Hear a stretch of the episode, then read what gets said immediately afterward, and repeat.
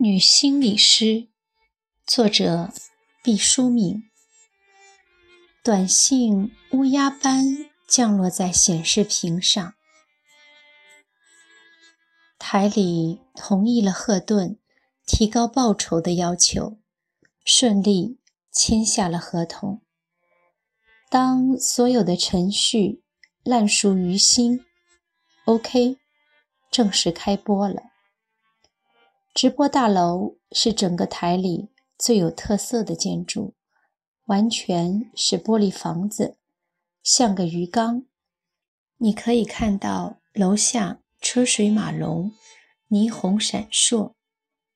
直播间前设有重重关卡，对于人民的喉舌来说，这当然是极为必要的保障措施。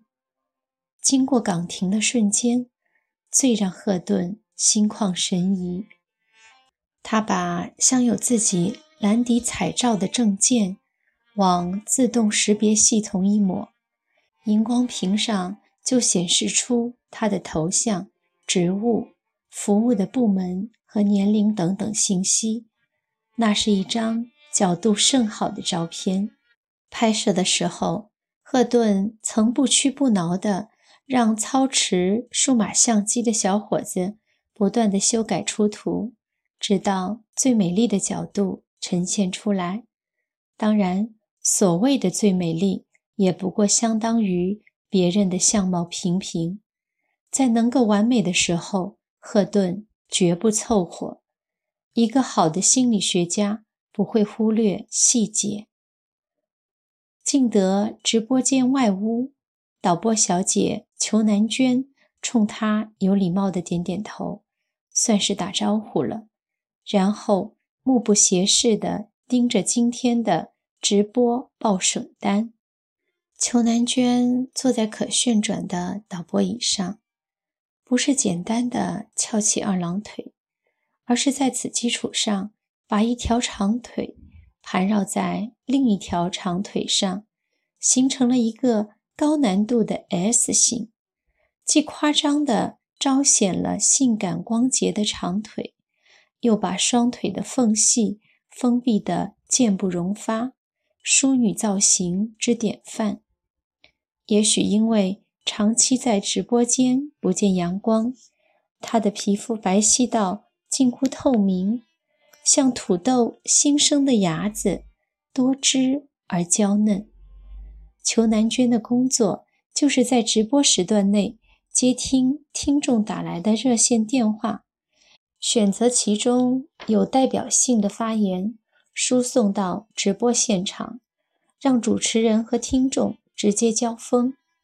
这是近年发展起来的颇有活力的互动方式，听众可参与，可和主持人直接交谈，极大地激发了听众的热情。收听率飙升，还有一些有关杂役也归导播处理。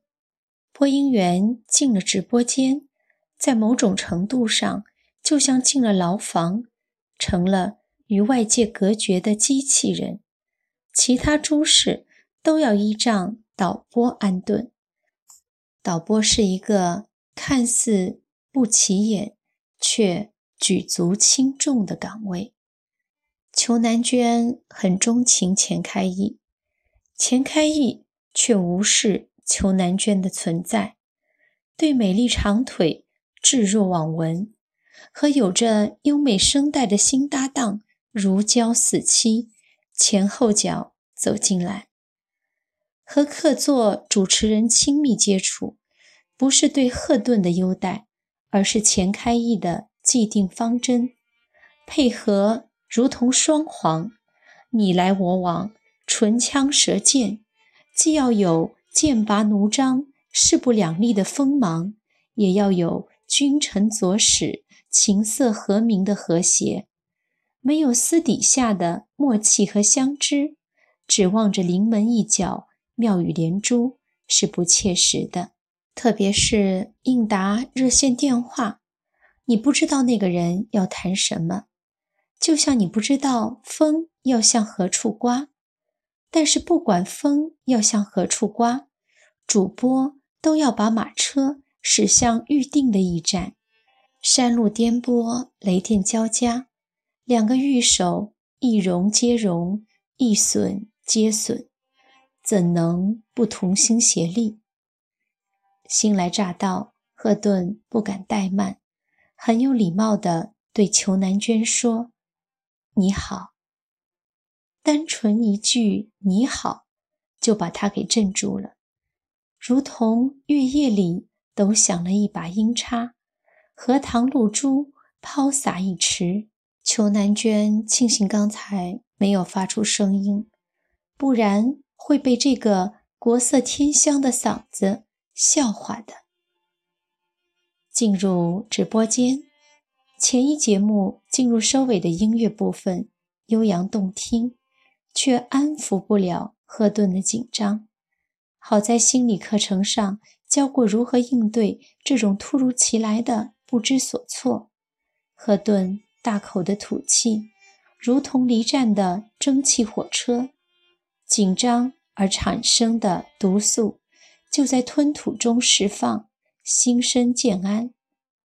赫顿从高清晰度的耳机中听到节目的开始曲。响了起来，在打开麦克风之前，钱开义对他说的最后一句是：“别紧张，就像咱们平日聊天一样，即使是出了严重的错误也没关系。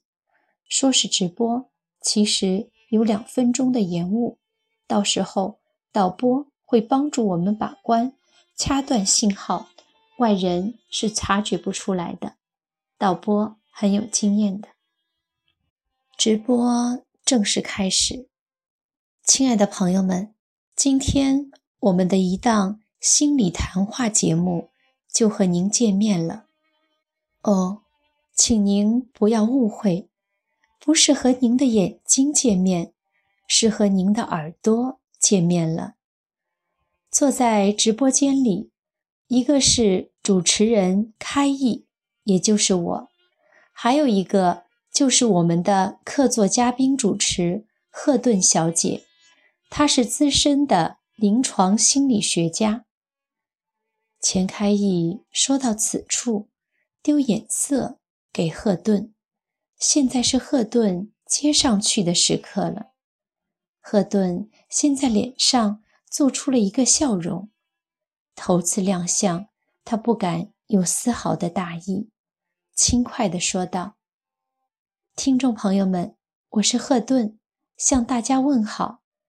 其后的一个小时，就由我和开义陪您度过一段美好时光。”赫顿的声音有一点点颤抖，对着银光闪闪的机器讲话，让人有一种和未来世界接壤的感觉。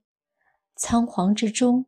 他依然没有忘记对所有收听广播的人进行一次小小的催眠术。他预约给了大家一段美好时光。听到这个词语的人们就会不由自主地期待着美好。祈愿的力量异乎寻常的强大。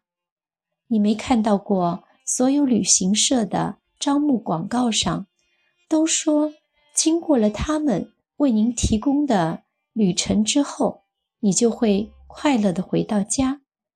谁敢保证你不在充满了购物陷阱和吃不饱饭的行程中会一定快乐呢？旅行社红嘴白牙的开出一张快乐支票，等着你的兑现。除了相信，你别无他法。亲爱的听众朋友们，我们今天讨论的话题是。老大好还是老小好，指的是排行这件事对人们的性格影响。想来大家一定是有兴趣的。如果你们要参与我们的讨论，就请拨打我们的热线电话。当然了，也可以发短信给我们。钱开义像念绕口令似的吐出一连串的数字。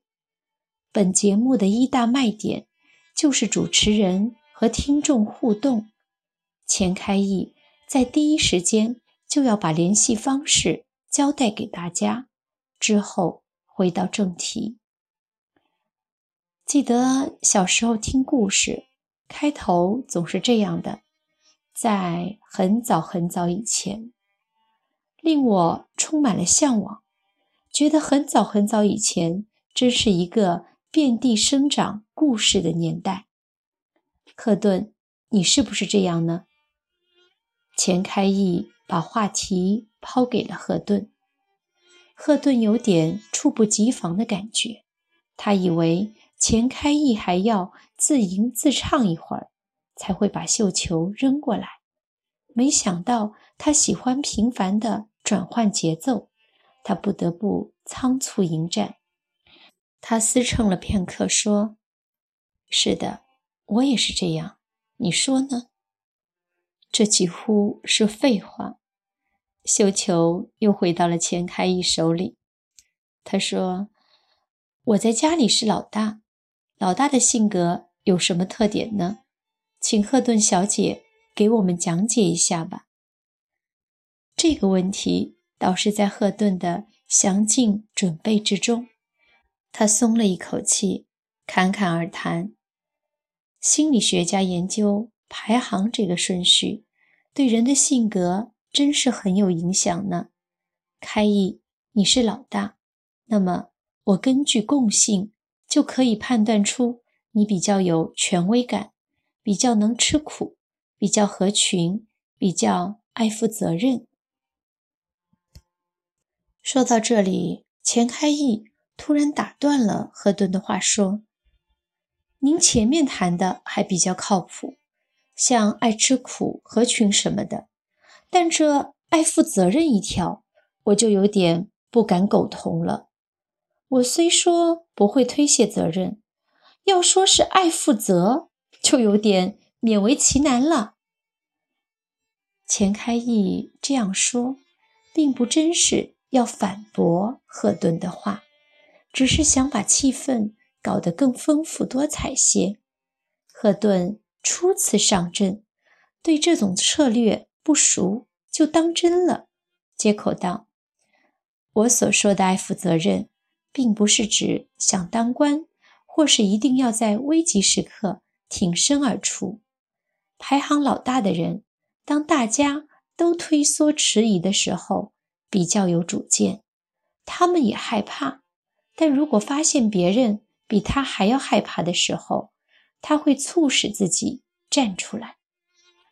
赫顿弹性正浓，但钱开义把他的话锋截断了。赫顿小姐，你这样一讲，我就更明白自己的性格特征了。我不是爱负责任，是泰山压顶，不得不做个实敢当。好，听众朋友们，在赫顿小姐犀利的解剖刀下。我就要原形毕露了。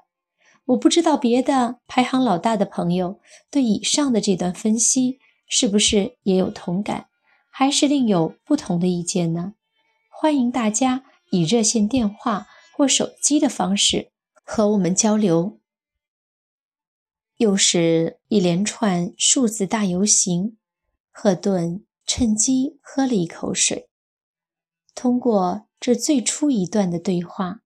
钱开义不得不相信，面前这个相貌平平的女子，除了有一副好嗓子之外，还有一个好脑子，临场发挥，可圈可点。特别是她关于排行老大的分析，一针见血。听众的反应很热烈，手机短信像蝗虫一样蔓延过来，屏幕上。不断的显示着新的信息抵达。赫顿正要乘胜追击，钱开义做了一个刹车的手势，说：“赫顿，一会儿再请你继续说。现在咱们来看看短信，好不好？”“好啊。”手机尾号是一二三四的朋友说：“说的对，我就是老大。原来以为……”就我一个人吃苦在前，享受在后。其实有一大群人都是这样，心里的孤独和怨气就少了好些。钱开义把眼色一丢，赫顿接上茬说：“这位朋友说的很对，当你知道有很多人和你在一起的时候，就会有一种归属感，也增添了力量。不过，吃苦在前，享受在后，并不是你一个人或是天下所有老大的专利。你可以选择不这样做，或是争取更多的人和你一起做。”钱开义又念了一条短信。说完了老大，该说老二了吧？我就是老二。我现在把车都停在高速路上的紧急停车带了，就等着听你们后面的谈话呢。请快点，我还要赶路呢。钱开义念到这里，不由得笑起来，说：“谢谢这位手机尾号是五六七八的朋友。”我们马上就向下进行，这里也提醒您，开车可要小心哦，安全第一。这时，赫顿突然看到巨大的玻璃窗外，导播夸张的手舞足蹈，不知是何用意，赶紧拉直了钱开义的袖子，示意他看窗外的情形。钱开义刚才说的兴起，一时。没有注意到导播的反应，此刻被赫顿提起注意，眉头皱了一下，对着话筒说：“现在让我们先听一段广告吧。”钱开义推拉着一些按钮，调节着音量，熟练地完成了主机的切换。蛊惑人心的广告音乐响起了。钱开义和赫顿。得到了三分钟自由说话的时间。刚才导播急成那样，是不是有什么特别紧要的事情啊？嗨，就是到了预定的广告时间了。咱们说的热火朝天的，我给疏忽了。晚播一会儿广告，有这么可怕吗？那些投放广告的商家雇了专人收听广播，如果。你播晚了，或是少播了一次半次，他他们都会投诉。从几点几分开始，几点几分结束的，斤斤计较。如果属实，坏了口碑，台里的收入就会大受影响。广告是咱的衣食父母啊。两个人说着话，时间过得飞快，广告时间一晃而过。重打鼓，另开张。钱开义说：“好了，咱们现在该说老二了。以前听故事，一般都是老大勤劳勇敢，老二好吃懒做。哎，赫顿，你说这是怎么回事呢？”我也注意到这个情况。按说这里有个很有趣的疑问潜藏其中。这一次，钱开义真的好奇起来，说。什么疑问啊？科学家研究过，老大成才的比例比较高。我不知道是不是写故事的人里面，老大的比例也比较高呢？如果有谁做了这个研究，发现真是这样的规律，真是如此，那就比较好解释了。因为人总有自恋的倾向，老大们写出的故事。当然，就把正面形象赋予老大，而老二就充当了反面形象。那老二的性格是什么样的居多呢？对老二又要做具体分析，因为家里如果有很多孩子，这种老二是一种性格；如果家里只有两个孩子，这老二实际上就相当于最小的孩子了。这两种老二是要区别对待的。真想不到，一个老二还有这么多的研究。那咱们就先说说一大堆孩子当中的老二吧。这种老二依赖性强，独立性差，但他们多半性格温顺，比较合群，人际关系大多比较好。懂得和人相处的艺术。他们的缺点是在关键时刻往往容易退缩，这也和幼年时期因为总是在哥哥姐姐的庇护下、大树底下好乘凉的经验有关。毕竟，最大的风险由爸爸妈妈承接，小的风波由老大处置，自己乐得清闲。两人说的唾沫翻飞，短信也乌鸦般的降落在屏幕上。为了搞活气氛，钱开义说：“咱们先看看听众朋友发来的短信。”手机尾号三四一的朋友说：“老二怎么了？我就是老二，照样当了老总，不要小看了老二。”赫顿说。我们要祝贺这位排行老二的朋友，您是把老二的优点发扬光大，把老二的缺点克服掉了。不过要提醒大家一点的是，我们在这里谈的都是带有普遍性、规律的结论，指的是共性而非个性。具体到每一个具体的人和具体的事物，都要具体分析，不然。咱们就什么也不敢说了，还请大家原谅。钱开义为这番话暗暗叫好，因为广播是面向大众的一种传播手段。林子大了，什么鸟都有，你你没办法预先繁放。况且把不同意见念出来，有助于活跃气氛，显得。更有群众基础，不过也不能让这种人太得意忘形了。必要的时候还要浇点冷水。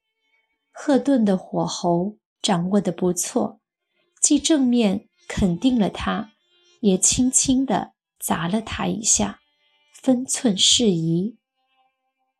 节目继续向下进行，为了让弹性更浓。钱开义问道：“赫顿说了半天的排行，那可不可以告诉我们，你是排行老几呢？”本是一个普通的问题，没想到赫顿脸色就变了，恼怒道：“我们这是在进行学术讨论，你把话题引到我身上干什么？我排行老几和你有什么关系啊？”钱开义一时摸不着头脑，好在他经验丰富，赶紧给自己打了个圆场。对不起，如今咱们也进化了，不但女士的年龄不可以问，以后连他在家里排行第几也不能问。我们比西方隐私观念更彻底。赫顿也觉察到了一时的失态。放缓了口气说：“学术一掺杂了个人的情绪，就容易不准确，所以咱们就避开吧。”第一场直播就这样结束了。